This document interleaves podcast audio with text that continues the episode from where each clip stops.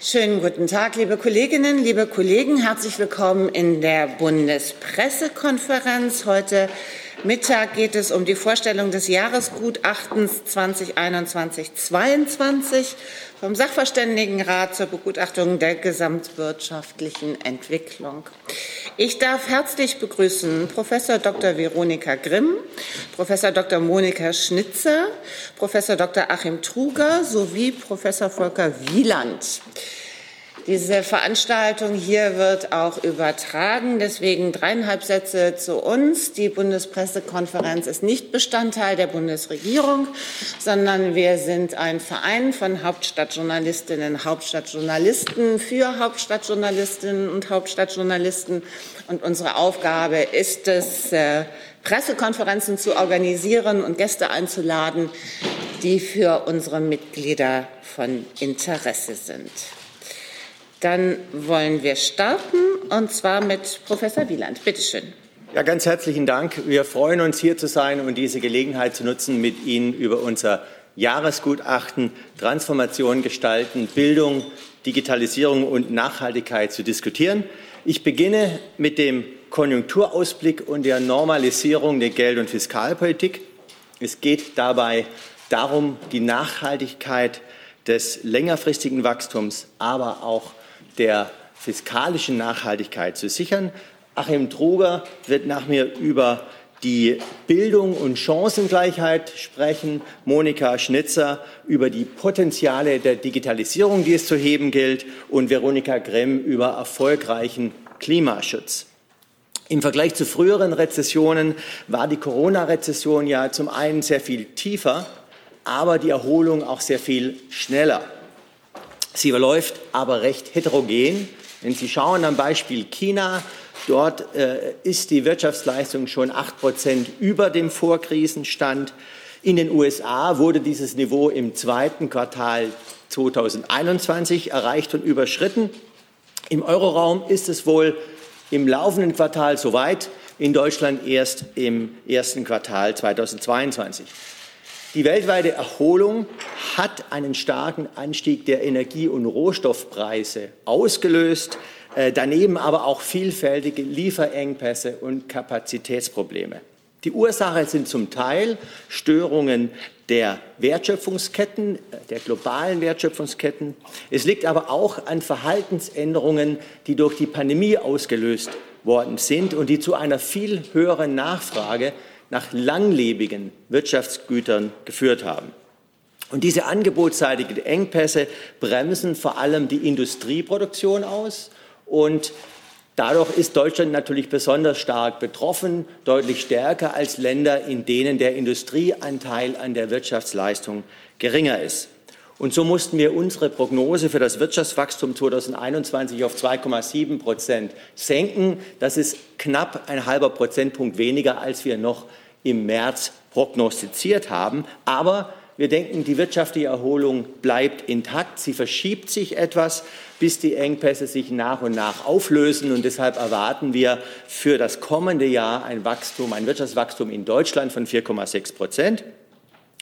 Der Euroraum insgesamt hat sich deutlich besser entwickelt im aktuellen Jahr.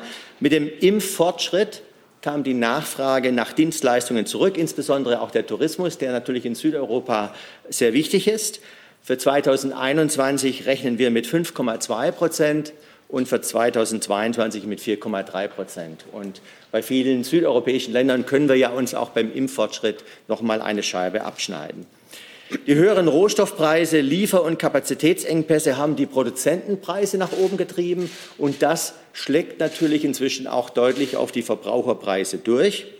Es wurde bereits viel darüber geredet, dass der Anstieg der Verbraucherpreisinflation temporär sei und im nächsten Jahr sich wieder etwas zurückbildet. Das allein folgt schon daraus, dass Basis- und Sondereffekte im Zwölfmonatsvergleich dann herausfallen. Überraschend war jedoch die starke Aufwärtsrevision des Profils der Inflationentwicklung diesem Jahr und im nächsten Jahr, insbesondere in den USA, aber auch in Deutschland und im Euroraum. Für Deutschland erwarten wir nun im Jahresdurchschnitt eine Inflationsrate von 3,1 Prozent für 2021 und 2,6 Prozent für 2022. für den Euroraum 2,4 Prozent und 2,1 Prozent und damit auch im nächsten Jahr äh, durchaus bei dem Wert, den die EZB sich zum Ziel gesetzt hat. In der Krise wurden zu Recht groß angelegte fiskal- und geldpolitische Stützungsmaßnahmen umgesetzt. Aber im Zuge der Erholung steht nun eine Normalisierung an. Da sind wir uns einig. Die Geldpolitik kann nur dann eine fiskalische Dominanz vermeiden, wenn die Fiskalpolitik auf einen Normalisierungskurs einschwenkt. Die fiskalischen Stützungsmaßnahmen sollten also dann auslaufen. Die Staatsschuldenquoten sollten wieder reduziert werden. Die Tragfähigkeit der Staatsfinanzen ist eine Voraussetzung für nachhaltiges, langfristiges Wirtschaftswachstum. Die EZB sollte jetzt eine geldpolitische Normalisierungsstrategie vorlegen. Auf die Dauer trägt die Geldpolitik zu einem nachhaltigen Wirtschaftswachstum am besten bei, indem sie die Preisstabilität sicherstellt. Noch kurz zum Gutachten. Ein Novum. Es gibt diesmal kein Minderheitsvotum. Es gibt aber ein neues Element. Wir nennen es zur Diskussion gestellt.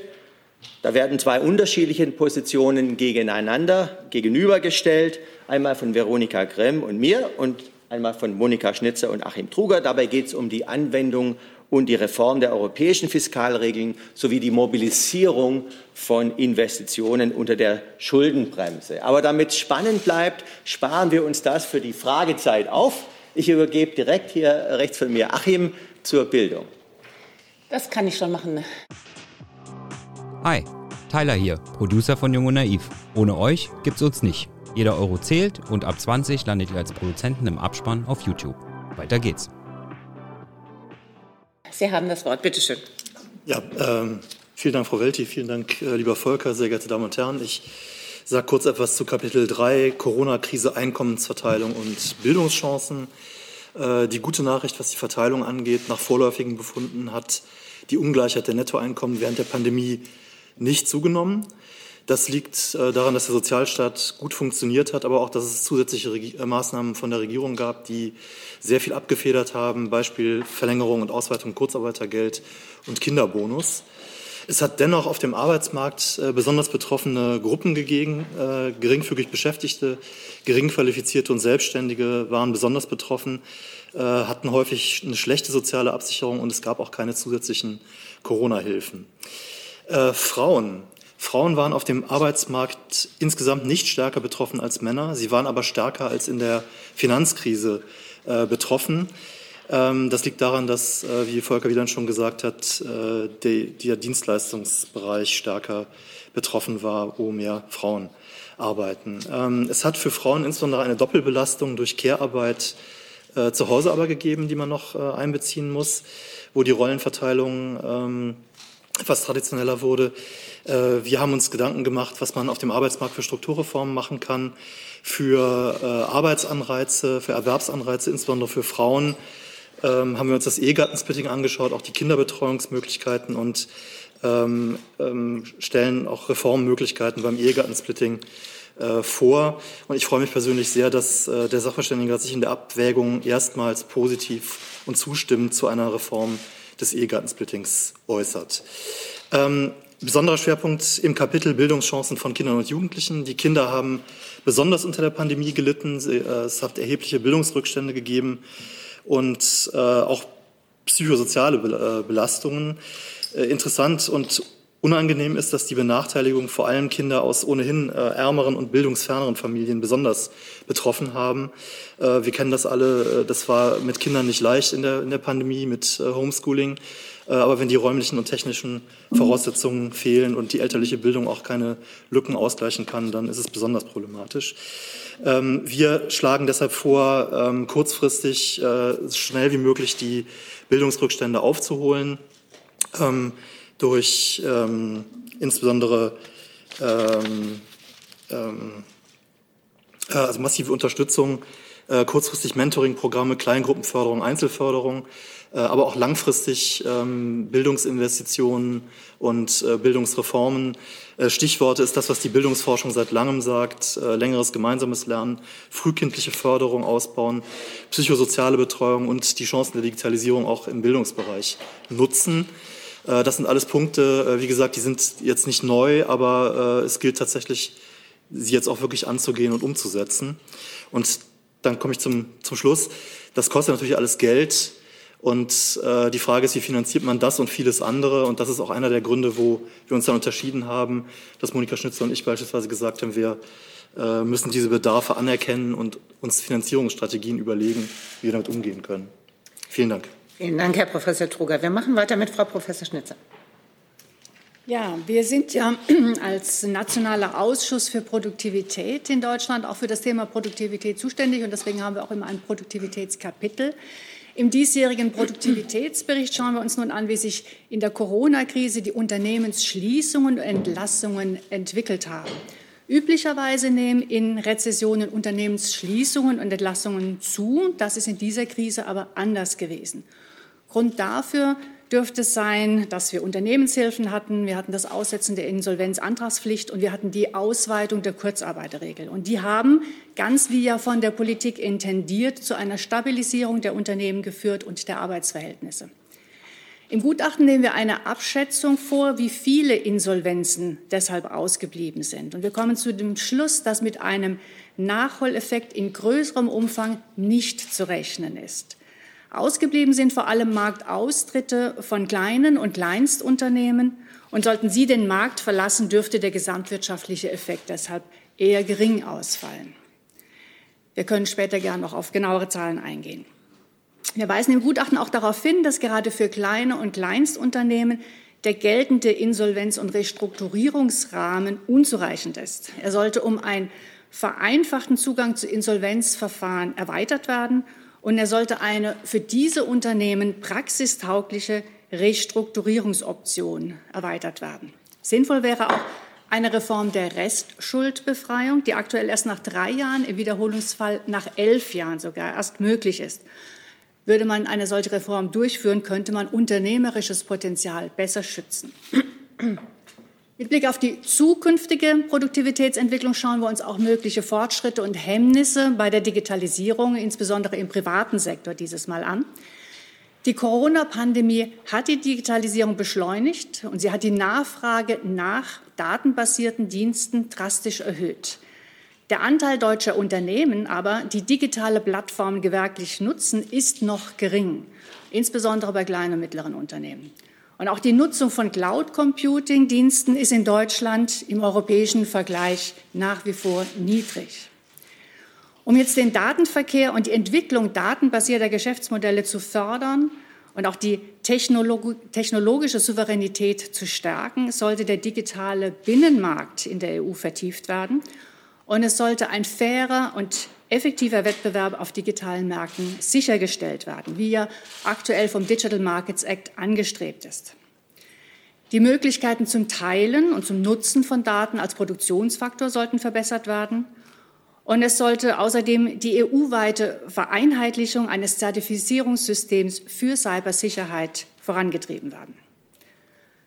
Um informierte und rationale Konsumentenentscheidungen auf Online-Märkten zu ermöglichen, sollten die Verbraucherschutzstandards angepasst und verbessert werden.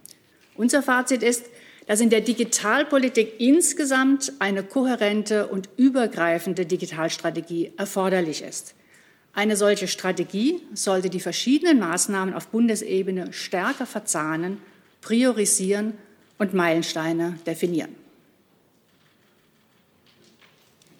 Herzlichen Dank auch Ihnen.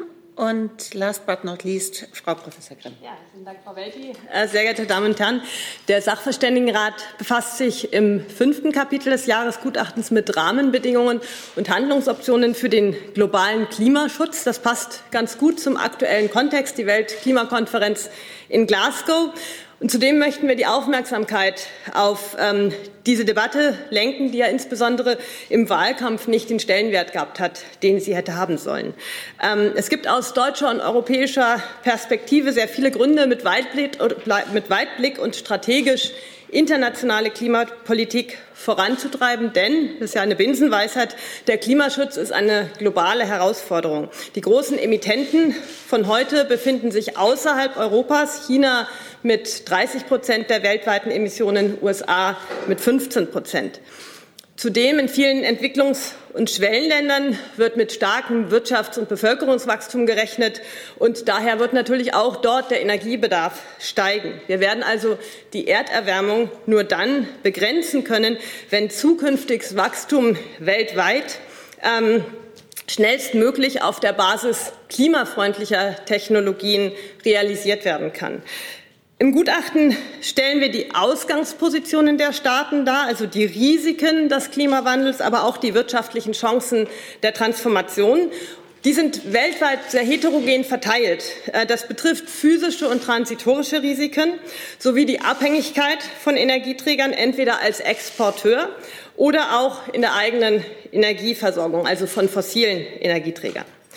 Chancen im Gegensatz bestehen für Staaten etwa durch die Möglichkeit, erneuerbare Energien zu exportieren. Das sind andere Staaten als die, die die fossilen Energieträger heute exportieren. Ähm, man kann die eigene Energieversorgung diversifizieren, Abhängigkeiten äh, reduzieren oder auch neue Wertschöpfungsmöglichkeiten erschließen durch die Produktion von Schlüsselkomponenten für klimaneutrale Wertschöpfungsketten.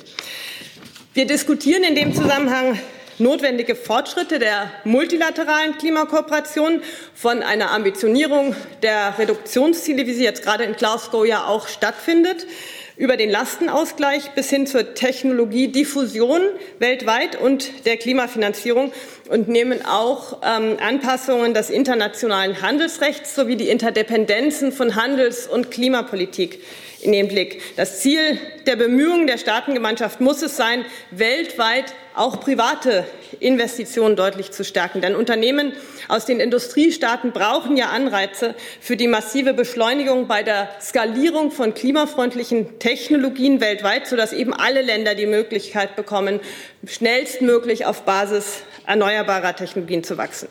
Neben der multilateralen Kooperation sollte die Kooperation zwischen zwei oder wenigen Staaten eine zentrale Rolle beim Klimaschutz spielen, denn immer mehr Staaten bekennen sich zur Klimaneutralität gegen Mitte des Jahrhunderts.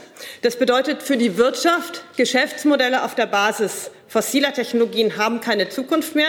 In vielen Technologiefeldern hat daher ein globaler Innovationswettlauf eingesetzt, so zum Beispiel aber eben nicht nur bei Wasserstofftechnologien.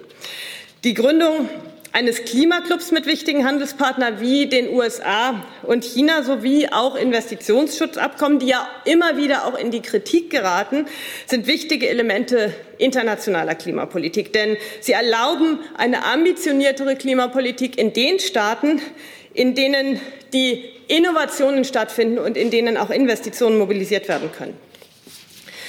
Das Fazit, es gibt einen breiten Konsens für eine ambitionierte Klimapolitik. Die Wirtschaft will den Weg beschreiten. Die junge Generation fordert die Sicherung ihrer Lebensgrundlagen ein. Und die Verhandlungen in Glasgow zeigen ja auch, dass die internationale Gemeinschaft Schritte in die Richtung der Treibhausgasneutralität gehen will. Aber eine ambitionierte Klimapolitik hat nur eine Chance, ihr Versprechen einzulösen, wenn sie die Kraft der Märkte nutzt und konsequent auch über nationale Grenzen hinausdenkt. Dazu bedarf es eines starken Staates, der standfest seine klimapolitischen Weichenstellungen steht und sich mit Weitblick und eben strategisch international engagiert und durch sozialen Ausgleich die Gesellschaft und auch weltweit die Gesellschaften zusammenführt. Das besprechen wir im Kapitel zur Klimapolitik. Ich freue mich sehr auf den Austausch mit Ihnen jetzt. Vielen Dank bis hierher. Damit sind wir bei Fragen. Ähm, wir haben etwa 40 Minuten für Fragen. Ich bitte darum, eine Frage zu stellen, eine Nachfrage eventuell, die Frage zu adressieren und in diesem Sinne ein bisschen Rücksicht zu nehmen auf die Mitreisenden. Ich würde gerne anfangen mit einer Online-Frage von Susanne Harmsen, Energie und Management. Welche Rolle spielte die Energiepreisentwicklung in Ihren Berechnungen und Prognosen? Ich könnte mir vorstellen, das ist eher eine Frage für Frau Grimm. Ja, zum einen ist die Energiepreisentwicklung ähm, natürlich ähm, jetzt verursacht, auch im Nachgang äh, der Corona-Krise, äh, durch, ähm, äh, treibt auch die Inflation natürlich. Ähm, aber die Energiepreisentwicklung ähm, spielt neben dieser Tatsache, dass äh, die Inflation dadurch natürlich jetzt äh, temporär auch ähm, angeschoben wird, äh, spielt sie eine Rolle mit Blick auf die Klimapolitik. Ähm, es ist nämlich so, dass ja auch verschiedene Diskussionen geführt werden hinsichtlich ähm, äh, Gegenmaßnahmen. Wie kann man damit umgehen, dass jetzt die Energiepreise äh, sehr stark steigen? Man muss sehr stark davon abraten, die Energiepreise selbst jetzt zu deckeln, weil das natürlich die Funktionsfähigkeit von Energiemärkten und auch die Funktionsfähigkeit von CO2-Bepreisung, auf die wir ja gerade deutlich mehr setzen, ähm, unterminieren würde. Im Gegenzug kann man natürlich aber Maßnahmen ergreifen, zum Beispiel indem man Abgaben und Umlagen auf den Energiepreis senkt, die EEG-Umlage abschaffen, die Stromsteuer reduzieren. Das hat der Sachverständigenrat im letzten Gutachten vorgeschlagen. Das schlagen auch verschiedene anderen, andere Expertengremien vor. Das wären Gegenmaßnahmen, die entlasten, also äh, auf die Entwicklung der Energiepreise reagieren, aber eben nicht den Marktmechanismus außer Kraft setzen, der ja wichtig ist auch für die Investitionsanreize in Energiemärkten. Dann, Herr Junge, wenn Sie sich bitte vorstellen. Thilo Junge, Junge Naiv. Ich habe zwei Fragen an Herrn Wieland. Die eine erste, Frage, eine Nachfrage. Bitte, ich setze Sie dann gerne wieder auf die Liste. Darum stelle ich jetzt die erste Frage, danach stelle ich meine Nachfrage. Äh, Herr Wieland, Bildungsungleichheit ist für Sie viel ein Thema, aber nicht die soziale Ungleichheit in Deutschland. Mittlerweile haben ja mit, äh, zwei Familien in Deutschland so viel Vermögen wie die unteren 42 Millionen. Warum ist das für Sie kein Thema? Warum wollen Sie da nichts machen? Naja, erstens mal, die Einkommensungleichheit ist natürlich schon ein Thema. Ist ja auch unser, ich sage was dazu, auch unser Auftrag, die Einkommensungleichheit und die Vermögensungleichheit zu untersuchen. Bei der Einkommensungleichheit haben wir ja festgestellt, dass die sich nicht verschlechtert hat. Wir haben eigentlich seit äh, 2004, 2005, seit den Arbeitsmarktreformen eine relativ äh, stabile Situation. Vorher ist es deutlich angestiegen. Und die Vermögensungleichheit ist schon allein deswegen äh, schwerer zu beurteilen, weil natürlich die Informationen nicht in der gleichen Weise vorliegen. Aber auch das haben wir gemacht. Ähm, ich würde sagen, es sind zwei Dinge zu bedenken. Es wird ja teilweise nach höheren Vermögenssteuern gerufen, das ist nach neuen Vermögenssteuern gerufen. Äh, das ist ein Thema, das wir nicht behandelt haben. Aber äh, von meiner Seite kann ich Ihnen da ganz klar sagen, das halte ich für falsch, weil sich dann natürlich höhere Steuern auch auswirken würden auf die wirtschaftliche Entwicklung, auf die Arbeitsplätze, die geschaffen werden, die wir ja brauchen, um die Menschen in Beschäftigung zu bekommen und zu halten. Äh, auf der anderen Seite auch das haben wir so nicht, denke ich, in diesem Gutachten behandelt, äh, spielt das natürlich auf die Erbschaftssteuer an. Ich persönlich habe mich in der Vergangenheit äh, mit anderen, aber auch der Sachverständigenrat selbst dafür eingesetzt, eine Erbschaftssteuer zu reformieren, die dazu führt, zu niedrigen Sätzen, aber wenigen Ausnahmen. Also das wären ein paar Anmerkungen, die jetzt übers Gutachten hinausragen zum Thema Vermögensungleichheit. Und Herr Trugger möchte ergänzen? Ja, ich möchte auch ergänzen, dass äh, tatsächlich jetzt die, die Reduktion von Einkommens- oder Vermögensungleichheit äh, nicht im Vordergrund stand. Dazu kein separates Kapitel gibt. Ich kann mir gut vorstellen, dass das für spätere Gutachten mal äh, ein, Kapitel, ein, ein wichtiges Kapitel ist. Äh, immerhin haben wir die Vermögensverteilung, das, was es an, an neuer Evidenz gab, ähm, betrachtet. Und da kam tatsächlich raus, es gibt, no, gibt, keine neuen Daten von den üblichen Daten, die wir haben, aber äh, es gibt neue Studien und die zeigen tatsächlich, dass die Vermögensungleichheit äh, stärker ausgeprägt ist, als man anhand der üblichen äh, Daten sieht. Also da sind Zuschätzungen gemacht worden, andere Stichprobe. Und es gibt auch eine Studie, die zeigt, dass die Vermögensungleichheit tatsächlich im Zeitablauf äh, systematisch zugenommen hat, auch die letzten 25 Jahre.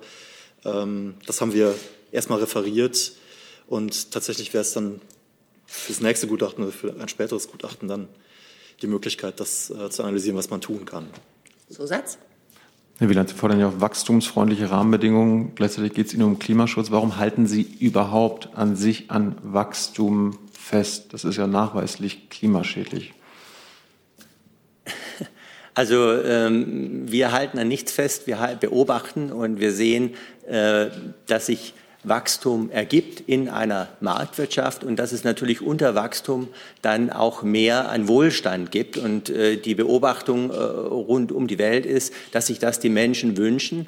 Und äh, die Idee, dass das automatisch klimaschädlich wäre, ist, denke ich, falsch. Äh, Wachstum ist nicht einfach mehr Stahl oder mehr Kohle, vielleicht Kohle, wenn es um Geld geht, aber äh, nicht im Sinne von mehr Kohleverbrauch. Wir sehen ja gerade in Deutschland, in Europa, dass wir mehr Wachstum mit weniger Verbrauch von fossilen Energien und Energieträgern äh, erreicht haben. Und jetzt gilt es natürlich, diese technologischen Fortschritte einfach weiterzutreiben. Aber selbst wenn, und da gibt es Berechnungen im Gutachten, selbst wenn wir die Art, wie wir wirtschaften, in verschiedenen Bereichen übertragen könnten, also die Technologien, das äh, Wissen zur Umsetzung in Länder, die aktuell einen sehr hohen und steigenden Verbrauch von fossilen Energien haben, also zum Beispiel Indien oder China, allein zu sagen, die, der Import der Technologie, des Know-hows sozusagen, äh, würde dort äh, zu einer deutlichen Verringerung der Emissionen führen. Wir brauchen also tatsächlich Wachstum, aber auch natürlich Wachstum im Sinne von technologischem Fortschritt, neuen Ideen. Äh, es geht da nicht einfach nur um erhöhten Energieverbrauch. Das ist ein völlig, völlig falsches Verständnis, was sich auch nicht mit den Fakten so deckt. Ja, äh, herzlichen Dank für die Frage. Ich würde auch gerne kurz darauf eingehen, weil wir gerade im Kapitel internationale Klimapolitik auch genau darauf eingehen. Ich meine, ähm, wir haben ja in Deutschland die Frage Klimaschutz ähm, sehr national diskutiert in den vergangenen ähm, ja, Monaten, vor allen Dingen auch im Wahlkampf. Ähm, Fakt ist aber, es gibt natürlich äh, viele Länder weltweit, wo die Emissionen ansteigen. Wir zeigen das im Gutachten auch, ist aber ja auch allgemein bekannt, dass die Emissionen noch ansteigen werden und dass viele Länder durch Bevölkerungs- und Wirtschaftswachstum mehr Energiebedarf haben werden und auch höheres Wachstum realisieren werden. Ähm, wir werden aus deutscher Perspektive natürlich diese Länder auch nicht davon überzeugen können, darauf zu verzichten. Das heißt, wir müssen Strategien entwickeln, ihnen Möglichkeiten anzubieten, eben klimafreundlich zu wachsen, möglichst schnell Technologien zur Verfügung stellen, mit denen das geht. Und darauf muss eigentlich internationale Klimakooperation auch abzielen. Wenn wir selber, ähm, selbst wenn wir eine Verzichtslogik, einer Verzichtslogik folgen würden und hier alle Emissionen eliminieren, einfach dadurch, dass wir kein Gas mehr kaufen, kein Öl und so weiter und so fort und ähm, das würde ja andernorts verbraucht weltweit. Und ähm, die Strategie muss im Gegenzug eben, im Gegensatz eben sein, gerade die Länder, die über fossile Vorhaben verfügen, einzubinden in eine Transformation hin zur Klimaneutralität. Das geht. Das ist eine schwierige Debatte in Deutschland, aber die müssen wir führen. Und deswegen führen wir das auch sehr detailliert im Gutachten aus, um eben darauf aufmerksam zu machen, was können denn ähm, belastbare, glaubwürdige Pfade sein, auch ehrliche Pfade, die am Ende tatsächlich zu einer Klimaneutralität führen in vielen Staaten ähm, weltweit. Ich glaube, wir müssen diese Debatte eben international führen und können auch da eben nicht alles ähm, determinieren aus deutscher Sicht. Die nächste Frage bitte. Herr Kollege? Nein. Herr Kollege? Ja. ja. Julian Eug vom Handelsblatt. Ähm, ich würde gerne einmal auf die ähm, unterschiedlichen Positionen zum Thema Fiskalregeln zu sprechen kommen. Ich würde mal interessieren, wie der Prozess dahin war. Stand es von Anfang an bei Ihnen in den Gesprächen fest, dass es da dieses neue Format auch geben muss und geben wird? Oder war ähm, auch mal ein Kompromiss dahingehend in Sicht und wie hätte der da aussehen können? Danke. Da möchte ich gerne die Online-Frage von Gernot Heller, Korrespondentenbüro Herrholz, mitnehmen. Können Sie den Dissens über die Schuldenbremse und die europäischen Schuldenregeln im Rat kurz darstellen? Das ist, glaube ich, dieselbe Stoßrichtung. Ja, ich könnte, ich könnte mal beginnen. Ähm, das stand nicht von vornherein fest. Wir haben sehr lange versucht, ähm, äh, eine konsensuale äh, Position zu finden und haben uns dann sehr kurz vor Abschluss des Gutachtens entschieden, eben diese zwei Sichtweisen ähm, ähm, auszuführen. Ich glaube, das ist eine ähm, gute Vorgehensweise, um eben auch eine Klarheit in die Argumentation zu bringen. Es ist ja ähm, im Endeffekt auch ein Wert äh, darin, ähm, für denjenigen, der die Texte dann tatsächlich liest, nachzuvollziehen, wie man zu den verschiedenen Auffassungen ähm, kommen kann. Volker Wieland und ich ähm, äh, eher auf der Seite, ähm, die aktuellen Fiskalregeln beizuhalten, auf der europäischen Seite, weil eben diese Regeln die ausreichende Flexibilität garantieren, um jetzt auch die Erholung äh, nicht abzuwürgen. Ähm, die Europäische Kommission hat ja signifikante Flexibilität in der Nutzung der europäischen Fiskalregeln. Ähm, und auf deutscher Seite ähm, ist unsere Auffassung eben auch, dass wir mit einer festen Budgetbeschränkung des Staates eben den richtigen Anreiz setzen, um entsprechend auch zu priorisieren zwischen ähm, gegenwartsbezogenen und zukunftsorientierten Aufgaben, dass man eine ganze Menge Aufgaben Kritik üben kann. Auch wir haben ja viele umweltschädliche Subventionen auch in der Haushaltsplanung, die man tatsächlich hinterfragen kann. Man kann die Rente langfristig reformieren. Da gibt es eh Bedarfe. Und man kann natürlich auch immer, wenn, man, wenn es Wachstum gibt, wenn Wachstum realisiert wird, kann man auch immer ähm, nicht das gesamte Wachstum der, Steuer, ähm, des Steuer, der Steuereinnahmen ähm, für konsumtive Ausgaben vorsehen und hätte dadurch auch einen Aufwuchs bei den Investitionen. Die Planung für die öffentlichen Investitionen ist ja schon gestiegen. Äh, die mittelfristige Haushaltsplanung sieht 50 Milliarden für öffentliche Investitionen beim Bund vor. Das sind 30 Prozent mehr als 2019. Also unsere Position ist, dass man da eine ganze Menge Potenzial heben kann und darüber hinaus natürlich auch durch die Anpassung von Rahmenbedingungen, also die Ausrichtung von wirtschaftspolitischen Rahmenbedingungen auf den Klimaschutz, Anhebung der CO2-Preise, Entlastung äh, bei den Strompreisen, aber auch generell Energiesteuerpreisreformen, ähm, dass man dadurch auch eine ganze Menge private Investitionen mobilisieren kann. Also dass man durchaus auch schauen sollte, dass man private Investitionen mobilisiert, um dann nicht sehr, sehr vieles auch über Förderprogramme machen zu müssen. Förderprogramme sind immer schwierig, immer wenn Geld zu verteilen ähm, ist, dann äh, gibt es auch viele, äh, die die Hand heben. Und es ist gar nicht so einfach auszudifferenzieren, ähm, wer dann tatsächlich sinnvollerweise gefördert werden sollte. Insofern wäre auch unsere Perspektive, man muss so weit wie möglich die Anreize schaffen, dass in der Privatwirtschaft die Investitionsanreize gestärkt werden in Richtung Klimaneutralität.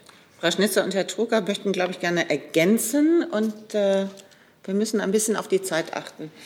Ja, ich könnte vielleicht erstmal mit dem Prozess anfangen, weil Sie nach dem Prozess gefragt hatten. Tatsächlich ist es eben so, man geht rein mit ähm, Texten und diskutiert diese Texte. Und wir haben von Anfang an schon gesehen, dass wir da bei den Texten nicht immer einer Meinung waren und haben dann einfach darüber immer wieder diskutiert. Und am Ende kommt es dann dazu, dass man sagt, okay, an der Stelle können wir uns nicht einigen und dann wollen wir jetzt dieses Mal tatsächlich beide Positionen vorstellen. Das ist natürlich der Tatsache geschuldet, dass wir aktuell nur zu viert sind. Unter Umständen hätte es sonst eine Mehrheitsmeinung gegeben, so war das früher oft der Fall. Dieses Mal war das nicht möglich und dementsprechend haben wir jetzt diese beiden Positionen, die aber tatsächlich auch einen, einen Charme haben in dem Sinne, dass wir jetzt eben zwei Sachen nebeneinander stellen und nicht so tun, als ob wir das eine gar nicht erwähnen wollten. Kurz zu den Fiskalregeln. Natürlich sind wir der Meinung, dass es Fiskalregeln braucht, dass sie sinnvoll sind. Es geht also gar nicht darum, Fiskalregeln abzuschaffen. Es geht auch gar nicht darum, sie in dem Sinne zu reformieren, dass man jetzt ganz andere äh, Grenzen einhalten möchte. Es geht uns vor allen Dingen um den Übergang von der aktuellen Situation hin wieder zur Einhaltung von Fiskalregeln, wo wir bei einer Schuldenstandsquote von 60 Prozent am Ende landen wollen. Wir sehen, dass es aktuell gerade durch die Pandemie Länder gibt wie Italien, die bei einer Schuldenstandsquote von 160 Prozent sind. Und wir sehen nicht, dass wir mit den aktuellen Anpassungsregeln da in vernünftiger Zeit zu einem Ergebnis kommen, dass sie sich diesen 60 Prozent annähern, ohne dass wir auf eine Weise erforderlich machen, dass gespart wird, dass die ganze Konjunktur abgewirkt wird. Das also hat uns dazu bewogen, dafür zu argumentieren, dass man die Anpassungspfade und Zwischenziele überdenkt und auch individualisiert auf die konkrete Situation der Länder hin bezieht. Und die Überlegung dabei ist, ähm, wenn man Regeln so flexibel auslegt und immer wieder neu interpretiert, ganz viel Spielraum nutzt und schafft, um irgendwie zu sagen, naja, es wird ja gerade noch eingehalten, dann verliert man am Ende auch sehr viel Glaubwürdigkeit. Also es wäre eigentlich sehr viel glaubwürdiger zu sagen, wir schaffen jetzt für diesen Übergang einen flexiblen Rahmen, der wirklich individuell auf die Länder abgestellt ist und geben den Ländern dann die Chance, diese neue Regel auch wirklich einzuhalten. Denn wenn man zu weit davon entfernt ist, ist der Anreiz einfach zu gering. Und dann würde ich Herrn Truger etwas zum anderen Thema sagen lassen. Ja, vielen Dank. Ähm, also vielleicht ganz kurz zum Prozess nochmal. Ähm, ich finde das eigentlich gut, wenn äh, so ein Spektrum deutlich wird. Ich habe auch den Eindruck, dass das, äh, man durchaus sagen kann, dass das auch der Auftrag des Rates ist, der ja äh, durchaus eine Spannweite von äh, Ansichten vertreten soll und darstellen soll. Und ähm, ich fand es insofern jetzt erstmal gut, dass wir diese, diese Spannweite jetzt drin haben. Und vielleicht kommen wir im, weiteren Prozess auch irgendwann dazu, dass äh, einfach wir das als Pro und Contra diskutieren und dann müssen wir gar nicht mehr sagen, wer jetzt welche Auffassung ist. Das können wir hinterher tun, aber dass einfach die beiden, äh, beiden Sachen ähm, neutral nebeneinander stehen. Das wäre eigentlich mein, mein Ideal von wirtschaftspolitischer Beratung. Ähm, zur, zur deutschen Schuldenbremse den Investitionen. Unser Ansatzpunkt ist, ist der, dass wir uns gefragt haben, wie, äh, da gibt es ja jede Menge Schätzungen für Bedarfe im Klimabereich, in, bei der Bildung, bei Infrastrukturinvestitionen, bei der Digitalisierung, äh, lange Liste von Sachen. Und ähm, man kann jetzt zwar sagen, dass äh, Rahmenbedingungen die Aufteilung zwischen privaten und öffentlichen Investitionen äh, beeinflussen, aber was übrig bleibt, ist plausiblerweise, äh, sind sehr hohe Ausgabenbedarfe.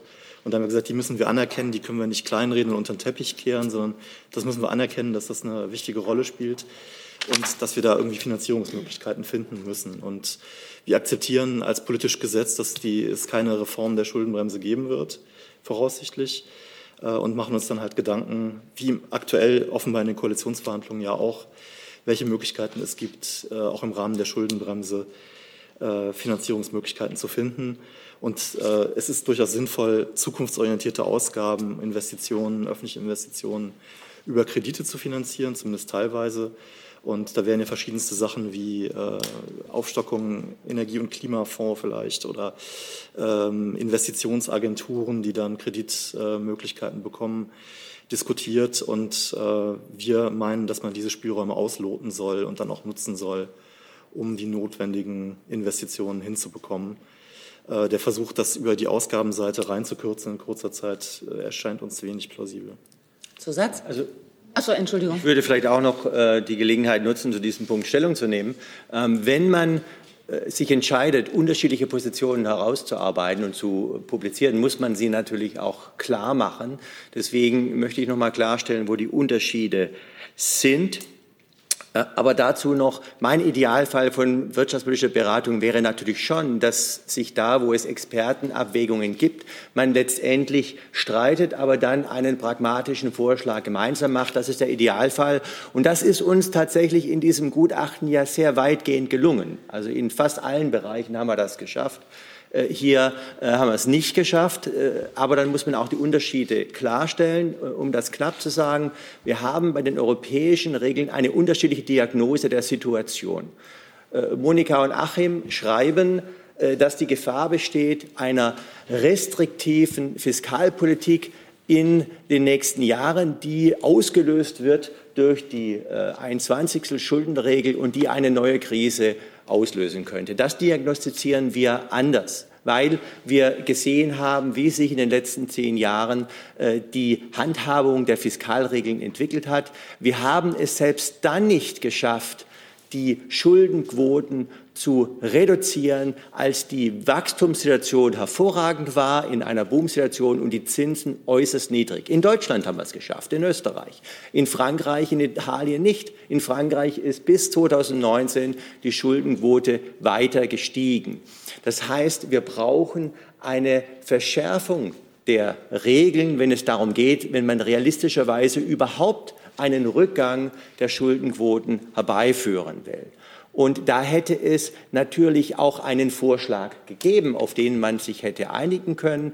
Das ist der Vorschlag des Sachverständigenrats äh, schon von 2017, 2018. Da geht es darum, die, ähm, äh, die, die, die, den Regeln zu vereinfachen, die Komplexität herauszunehmen, die Transparenz zu erhöhen, indem man eine Ausgabenregel nach vorne stellt. Die Ausgaben sind weniger die variieren weniger stark, insbesondere wenn man die Arbeitslosenversicherung herausnimmt. Da kann man äh, sozusagen jedes Jahr genauer äh, schauen, dass es tatsächlich dazu kommt, dass die Ausgaben langsamer wachsen als das Potenzialwachstum. Dann bekommt man einen Trend in guten Phasen, also in Wachstumsphasen, dass auch die Gelegenheit genutzt wird, Schuldenquoten zu reduzieren. Und dann muss man natürlich, wenn man solch eine Reform anstrengt, da gibt es auch noch andere Vorschläge, muss man natürlich auch schauen, dass man ähm, zum Beispiel für hochverschuldete Staaten ist, vielleicht auch mal länger streckt, wenn sie tatsächlich auf diesem Kurs sind. Aber Sie sehen, der Ansatz, die Diagnose war unterschiedlich. Unsere Diagnose eher, die Regeln sind äh, nicht straff genug es geht nicht darum, sie zu lockern, sondern es geht darum, sie zu stärken und das liegt auch in deutschem Interesse in dieser Diskussion. Deswegen äh, war ich zum Beispiel auch sehr froh, dass sich der Finanzminister in dieser Diskussion zu Wort gemeldet hat und gesagt hat, äh, aus deutscher Sicht ähm, kann man diese Regeln einhalten und hat nicht sofort nachgegeben, ähm, wie man das vielleicht von mancher Seite sich gewünscht hätte. Äh, zu Deutschland, denke ich, ist der klare Unterschied, dass wir den Schwerpunkt auf die Priorisierung legen dass man also schauen muss, es gibt große Spielräume, es gibt ja auch jetzt wieder zusätzliche äh, Steuereinnahmen, äh, die wir sehen können.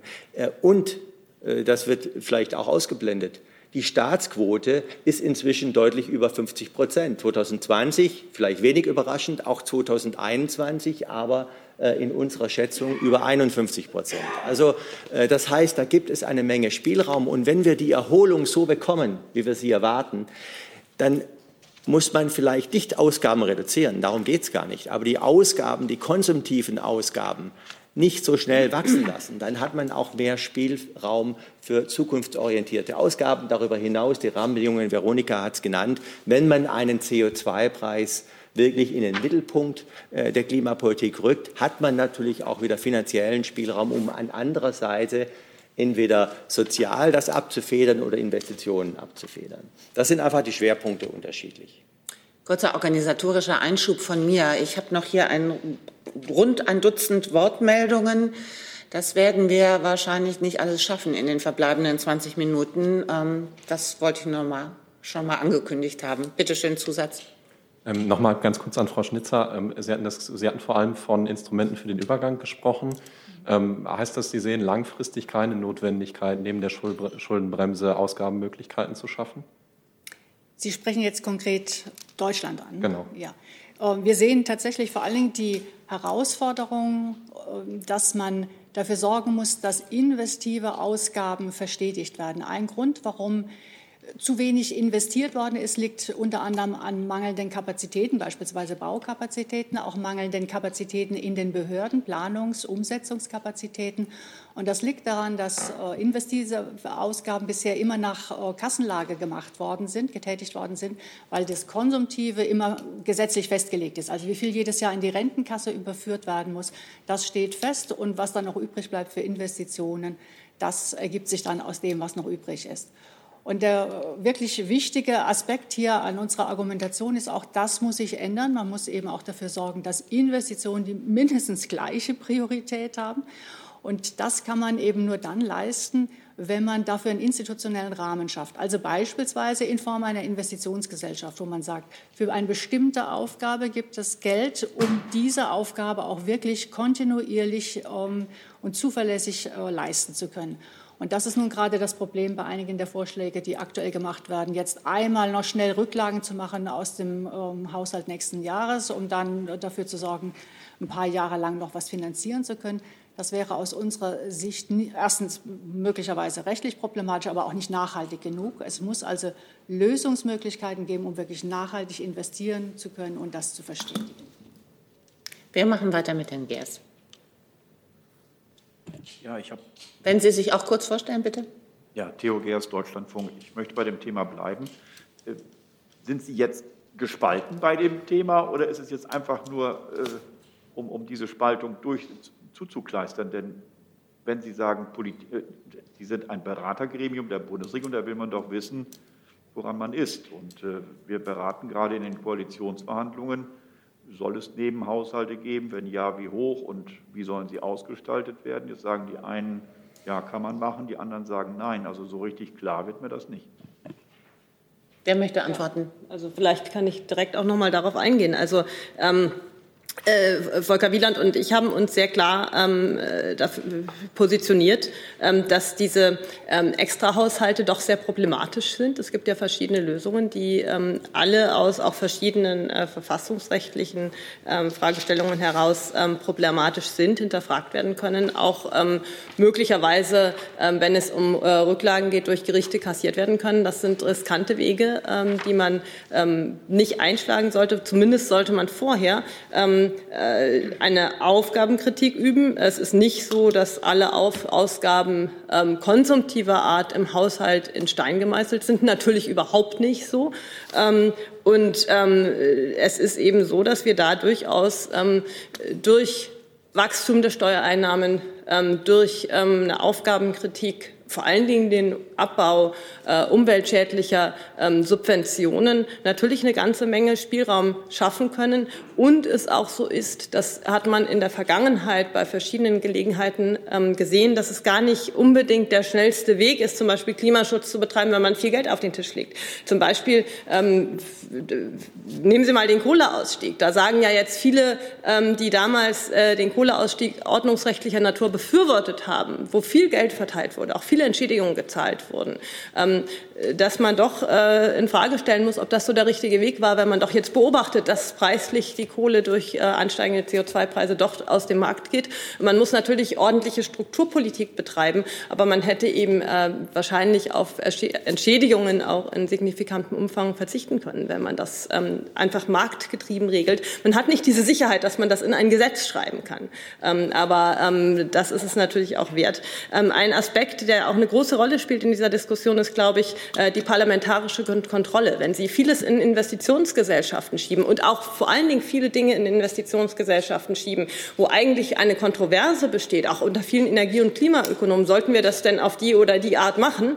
Ähm, nehmen Sie die ganze Diskussion um Carbon Contracts for Difference. Die einen sagen, das müssen wir sehr fokussiert einsetzen und auch nur für begrenzte Zeit. Die anderen sagen, das sollten wir eigentlich jetzt sogar noch mal für erneuerbare Energien äh, bemühen, weil da läuft es ja auch nicht. Meiner Meinung nach Hemmnisse in dem, im Ausbau. Ähm, aber äh, viele sagen auch, man muss da noch mal zusätzliches Geld auf, ausgeben. Ich glaube, daran ähm, liegt es nicht. Ähm, es ist eben wichtig, über solche Entscheidungen auch ähm, die parlamentarische Kontrolle aufrechtzuerhalten, wenn das in Investitionsgesellschaften gemacht wird und das auch noch in großem Volumen, dann ist es natürlich auch schwierig ähm, von, aus der Sicht ähm, der parlamentarischen Kontrolle. Und äh, deswegen sind wir da sehr kritisch ähm, und würden eben ähm, sehr stark dafür plädieren, äh, dass man zunächst mal die Rahmenbedingungen sehr konsequent auf den Klimaschutz ausrichtet. Es gibt da gute Vorschläge ähm, und die öffentlichen Mittel im Wesentlichen für den Infrastrukturausbau und für Forschung und Entwicklung ausgibt und damit sozusagen auch noch mal private Investitionen in großem Umfang hebelt. Sie wollten noch ergänzen, äh, ja. wir müssen ein bisschen wirklich auf die Zeit achten, weil sonst kommen wir nicht voran. Ich, ich verspreche ganz kurz äh, an Herrn Gers noch mal. Also so erstaunlich ist das ja nicht. Äh, man hat ja nicht so viele Möglichkeiten. Also wenn man jetzt sagt, äh, da sind wichtige Ausgaben, Bedarfe und die müssen irgendwie finanziert werden. Ähm, und da kann man Steuern erhöhen, man kann Ausgaben senken oder man kann ein bisschen höhere Defizite machen. Äh, und es ist jetzt nicht erstaunlich, dass, ähm, oder es wäre erstaunlich, wenn man jetzt sich auf genau eine Sache einigen könnte und beispielsweise höhere Kreditaufnahme mehr oder weniger systematisch ausschließen würde. Und insofern ist es normal, dass es unterschiedliche Positionen gibt. Man kann das ökonomisch nicht eindeutig klären. Und jetzt finden sich da halt unterschiedliche Positionen. Das ist eigentlich äh, nicht ungewöhnlich und auch nicht schlimm, finde ich. Zusatz, Herr Gerst? Nee? Gut. Dann möchte ich einschieben eine Online-Frage von Julia Löhr von der Frankfurter Allgemeinen Zeitung, und zwar zu Corona. Wie sehr würden flächendeckende 2G-Regeln im öffentlichen Leben die Wachstumsprognose senken oder hätte dies keinen Effekt? Also vielleicht kann ich was dazu sagen. Ähm, wir sehen natürlich auch, und das überrascht uns auch nicht, dass jetzt die Ansteckungen wieder hochgehen. Das hängt natürlich auch sehr stark damit zusammen, dass dass äh, ein Teil der Bevölkerung eben nicht äh, geimpft ist und dort deutlich mehr Ansteckungen auftreten. Äh, generell, was den Wirtschaftsausblick äh, betrifft, sind wir eigentlich zu dieser Schlussfolgerung gekommen, dass wir jetzt so äh, viele Wege haben, um damit umzugehen, dass es keinen großen ähm, Einfluss auf unsere Prognose hat. Wir nennen das in den Risiken. Es kann natürlich, wenn man jetzt zu Schließungen schreiten würde im Dienstleistungssektor, dann wieder zu einer Bremsung im äh, Winter kommen. Ich halte das nicht für wahrscheinlich, dass das kommt. Äh, persönlich 2G äh, haben wir nicht quantitativ abgeschätzt, aber ich würde schon sagen, dass das ja sogar das Wachstum beschleunigen kann. Weil wir sehen ja in den Ländern, wo ähm, mehr geimpft ist, wo Menschen wieder äh, ähm, frei in Urlaub fahren können, Dienstleistungen nutzen können, sich treffen können ohne Einschränkungen, weil eben die große Masse der Menschen geimpft ist, da erhöht das ja das Wachstum und bremst es nicht. Herr Kollege. Nader Mohammed, Berliner Kriminalitätszeitung. Meine Frage an die Runde ist zum Thema künstliche Intelligenz. Die künstliche Intelligenz ist die Schlüsseltechnologie der Zukunft und Deutschland ist kein Spitzenreiter oder Weltmacht in diesem Bereich. Was soll die nächste Bundesregierung machen, um das Niveau des Landes zu verbessern? Oder wie kann das Land ihre technologische Souveränität zu verteidigen, wenn äh, schlechte in diesem Bereich? Darauf äh, antworte ich gerne. Tatsächlich steht Deutschland eigentlich gut da im Bereich künstliche Intelligenz. Wir haben sehr viele Patente, die in diesem Bereich äh, angemeldet werden. Also wir können immer Patente sehr gut zählen. Deswegen schauen wir uns das an. Das haben wir im letzten Jahr auch schon gezeigt. Ein Problem an der Stelle ist, dass ähm, wir ähm, anteilsmäßig am, am, Weltmarkt inzwischen weniger solcher Patente anmelden. Das erstaunt jetzt vielleicht nicht, weil China natürlich sich sehr stark entwickelt hat, aber USA beispielsweise, die haben es geschafft, ihren Anteil zu halten. Also das heißt, wir sind eigentlich bisher forschungsmäßig sehr gut aufgestellt, aber wir müssen aufpassen, dass wir ähm, die, die Spitze an der Stelle wirklich halten und unsere Bedeutung halten. Wo wir immer noch ein Problem haben, das ist ja bei all diesen ähm, ja, datenbasierten Themen so, wir haben immer noch ein Problem in der Umsetzung, im Transfer, daraus Geschäftsmodelle zu machen. Und das ist eine ganz äh, zentrale Aufgabe aus der Forschung, aus der Invention, aus der Innovation am Ende wirklich Geschäftsmodelle zu machen. Das äh, ist insgesamt für die ganze datenbasierte Ökonomie der Fall. Und deswegen mahnen wir eben auch, dass man hier eine, eine wirklich umfassende Digitalstrategie denken muss, wo man sich überlegt, wie sieht die Zukunft aus? Die Zukunft sieht nicht nur so aus, dass wir das, was wir auf Papier haben, in Zukunft äh, online abgespeichert haben, EDV machen, wie man lange gesagt hat, elektronische Datenverarbeitung. Die Zukunft sieht wirklich ganz anders aus. Das ist noch nicht überall angekommen, auch nicht in den Köpfen der Unternehmer übrigens. Zusatz? Bitte kurz. Wie, wie ist es mit einer europäischen Lösung? Also ich habe gelesen, es gibt eine Vernetzung zwischen Deutschland und Frankreich in diesem Bereich äh, künstliche Intelligenz. Äh, kann eine europäische, gemeinsame europäische Lösung helfen, um das Niveau des Kontinents zu verbessern im Vergleich zu China und USA, wie Sie gesagt haben? Ja, wir müssen unbedingt europäisch an der Stelle denken. Deswegen setzen wir uns auch so sehr für die Ausweitung des digitalen Binnenmarktes ein. Und da gibt es viele Initiativen, die auch noch zusammengeführt werden müssen. Aber wir müssen einfach dafür sorgen, dass wir diesen Markt, den europäischen Markt stärker nutzen. Denn das wird uns helfen, dann auch die, was immer wir an Geschäftsmodellen entwickeln, die besser zu skalieren. Wir sind einfach als Deutschland zu klein im Vergleich zu USA, im Vergleich zu China. Aber europäisch zu denken und europäisch gemeinsam zu arbeiten, auch Standards zu setzen, dafür zu sorgen, dass Produkte über die Grenze hinweg wirklich anwendbar sind, das ist genau das, was wir brauchen, um besser skalieren zu können. Die nächste Frage bitte. Christian Krämer für Reuters. Nur eine ganz kurze Nachfrage nochmal zu den Finanzen. Ähm, aus meiner Sicht auch ein bisschen ernüchternd, dass Sie sich nicht mal mit vier Leuten äh, auf eine Position einigen können. Wie soll sich die Ampelkoalition mit fast 300 Verhandlern einigen? Wer möchte? Ich kann sonst gerne noch mal was dazu sagen. Ich finde das jetzt eigentlich erstmal nicht erstaunlich, dass man mit unterschiedlichen Positionen rauskommt. Denn letztlich reflektiert es ja genau, dass es da unterschiedliche Positionen gibt, genau wie in der Ampel. Und am Ende muss es einen Kompromiss geben, am Ende muss es eine politische Entscheidung geben. So haben wir das auch heute Morgen bei der Übergabe der Kanzlerin gesagt. Es gibt unterschiedliche Sichtweisen, es gibt unterschiedliche ja, ähm, Gewichtungen, was man jetzt für wichtiger hält, was man auch für effektiver hält. Und da muss es am Ende einen politischen, ähm, eine politische Entscheidung geben. Das ist ja eigentlich genau unsere Aufgabe, zu informieren. Und die Entscheidung muss am Ende dann in der Politik getroffen werden. Denn die werden gewählt, das ist ihre Aufgabe. Wir sind Wissenschaftler. Also vielleicht, vielleicht ein ganz kurzer Hinweis dazu. Es lohnt sich einfach auch die Texte wirklich zu lesen, weil man dann eben die Argumentation jeweils nachvollziehen kann. Das ist ja die Grundlage dann auch von Entscheidungen. Ich würde vielleicht noch einen kleinen pragmatischen äh, Einwurf nachschieben. Und zwar, wenn, ich in der, also wenn man in der Position ist ähm, und solche Verhandlungen führt, äh, stellen Sie sich mal vor, Sie setzen alles auf eine Karte und Sie sagen, wir machen jetzt eine Rieseninvestitionsgesellschaft für die nächsten, äh, für die dauerhafte Zukunft. Da stecken wir einen riesen Milliardenbetrag rein. und äh, es passiert ihnen etwas, wie es gerade in Hessen passiert ist, dass es sozusagen rechtliche Probleme gibt. Oder äh, wenn sie so viel Geld in eine Gesellschaft stecken, über die sie keine parlamentarische Kontrolle haben, äh, wo äh, andere entscheiden und die Ziele nicht ganz klar sind oder sich nicht klarstellen lassen, das sind politökonomische Risiken, dass da was schiefläuft. Äh, das ist natürlich schon ein Risiko, das man eingeht, wenn man alles auf eine Karte setzt und sagt, das ist unser großes Projekt.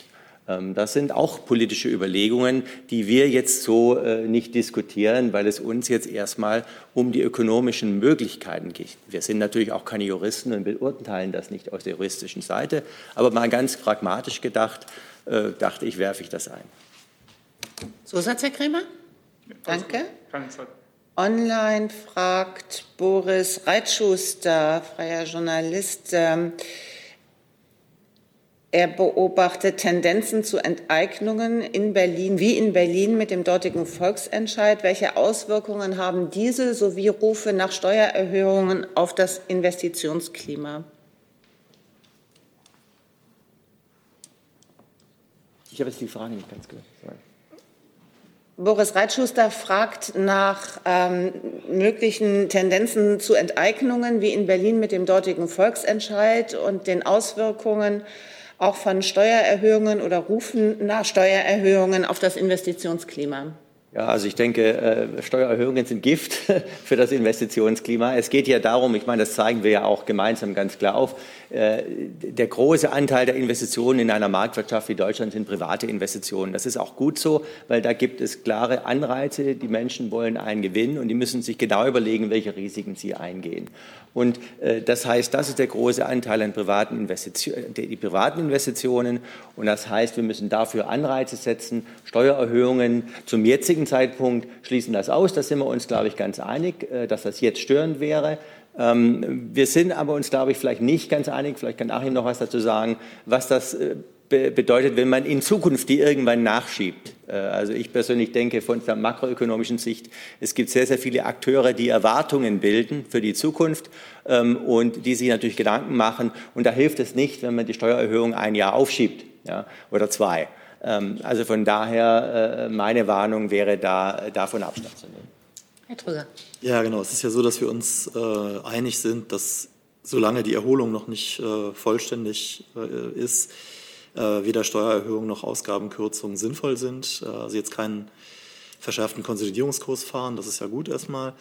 Ähm, und was man dann in der mittleren oder langen Frist macht, äh, ist eine Frage von Wirkungsanalysen. Und ich glaube, die Wirkungsanalysen sind komplexer als Gift und es wird dann furchtbar, sondern da wird, wird man Abwägungsentscheidungen treffen und ich glaube, dass äh, es wäre meine Sicht, wenn man mittelfristig äh, etwas höhere Steuern hätte, um damit dauerhaft sinnvolle Dinge zu finanzieren, äh, würde das wirtschaftlich äh, sehr gut verkraftbar sein, vielleicht sogar positiv wirken. Aber das ist, wie gesagt, eine Frage von Wirkungsanalysen, die müsste man sich genauer angucken. Und äh, dann kann man auch ein, ein, richtiges Urteil fällen. Aber sozusagen jetzt nur äh, äh, die eine Seite sehen, ist mir zu wenig. Herr Grimm. Ich wollte noch mal anknüpfen. Wenn auch Sie sich vorstellen, ja, bitte. Christian Grimm von der Augsburger. Ich wollte noch mal anknüpfen an die Kollegin von der FAZ. Ähm, mögliche Auswirkungen einer vierten Welle, die dann härter gebremst werden muss. Könnte man es so zusammenfassen, dass ähm, egal welche Maßnahmen äh, getroffen werden, auf alle Fälle nächstes Jahr ein Wachstum erreicht werden wird? Ähm, und dieses Wachstum vielleicht etwas schwächer ausfällt, aber wir nicht wieder in eine Rezession zurückfallen. Ja, also äh, nein, wir, wir sehen im Risikoszenario nicht eine erneute Rezession, was ja ein stärkerer, breiter äh, Einbruch wäre. Äh, interessanterweise haben wir ja auch beobachtet, dass ähm, in manchen Ländern in den USA ein kontinuierlicher Anstieg stattgefunden hat. Dort war die Rezession zwar sehr tief, aber sehr, sehr kurz, die kürzeste aller Zeiten. Äh, in Deutschland, im Euroraum, hatten wir im letzten Winter einen Rücksetzer. Als eine Extra-Rezession würde ich das nicht bezeichnen. Ähm, ich denke, dass wir mit dem jetzigen äh, Impfstandard, der nicht äh, so hoch ist wie in anderen Ländern zu beobachten, aber doch sehr hoch ist, erstmal äh, kein solches Risiko, starkes Rezessionsrisiko sehen bei einer Verschlimmerung der Infektionen. Allerdings, äh, wir sind nicht die Mediziner, wir sind nicht die, äh, die Virologen. wir haben ja auch gesehen, dass neue Varianten eine andere Situation bedeuten. Das sieht man jetzt natürlich auch bei der Ansteckungshäufigkeit. Die äh, Impfungen sind da nicht ganz so effektiv bei der aktuellen Variante. Man kann nicht alles ausschließen, aber in der äh, Risikoeinschätzung sehen wir natürlich die Möglichkeit einer Bremsung aus zwei Gründen. Eins, Verschärfung von Maßnahmen im Dienstleistungsbereich, die das eingrenzen äh, über den Winter. Ähm, oder äh, länger anhaltende Lieferschwierigkeiten, die bei uns und, und Kapazitätsengpässe, die bei uns dann die Industrieproduktion stärker und länger ausbremsen, als wir das in der Basisszenario-Prognose haben, ja, im, in, in unserer Prognose haben. Das ist natürlich das zweite Risiko, was äh, sozusagen die 4,6 Prozent für nächstes Jahr etwas äh, in Frage stellt. Äh, aber in unserer Punktprognose sind wir eigentlich relativ äh, gelassen und denken, dass sich diese Erholung erhält und intakt bleibt. Zusatz? Äh, gibt es äh, im Risiko im Risikoszenario auch eine, eine BIP-Prognose? Also ist es also quantifiziert dann das Delta?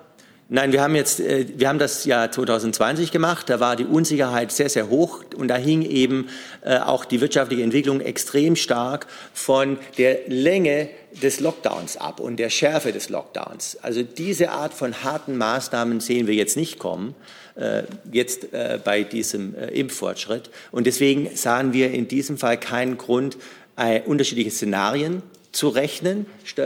Und wir sahen auch nicht jetzt schon den Punkt, Abschlagszahlen für bestimmte Maßnahmen zu setzen. Das haben wir letztes Jahr im Winter noch gemacht, auch zu Recht. Äh, aber äh, dafür haben wir jetzt den Anlass nicht gesehen. Aber äh, natürlich ist es eine Sorge, ähm, dass diese Infektionen jetzt stark ansteigen. Ich persönlich denke, da kann man auch gegensteuern mit einer stärkeren Anwendung von 2G-Regeln. Hey Leute, politischer Journalismus muss nicht kommerziell oder öffentlich-rechtlich sein. Podcasts müssen nicht durch grässliche Werbung finanziert sein. Jung Naiv ist der beste Beweis dafür. Damit das so bleibt, unterstützt uns einfach finanziell. Danke vorab und jetzt geht's weiter. Die nächste Frage bitte, Herr Kollege. Ja, David Böcking vom Spiegel. Ich hätte noch mal eine Frage zur Fiskalpolitik. Würden Sie die Maske bitte auflassen? Gut, okay. Wenn man mich versteht, okay. Ähm, zur Fiskalpolitik. Äh, Im Beitrag von Frau Professor Grimm und Herrn Professor Wieland findet sich auch das Argument, dass man bei Investitionen nicht weiß, ob künftige Generationen die für genauso sinnvoll halten wie wir heute. Jetzt könnte man bei einer drohenden Klimakatastrophe ja argumentieren, dass da das Interesse relativ hoch ist, auch bei künftigen Generationen. Wäre das nicht vielleicht ein Grund, den Investitionsbegriff, wenn es ums Klima geht, noch mal zu überdenken? Auch wenn man schaut, dass, jetzt in der, dass es jetzt Vorschläge gibt, quasi Rücklagen zu bilden mit, mit Bezug auf die Corona-Krise, die ja als Notlage gilt äh, nach Schuldenbremse. Und äh, fürs Klima es offenbar solche, äh, so eine Argumentation nicht gibt bislang. Ja, vielleicht kann ich darauf kurz eingehen.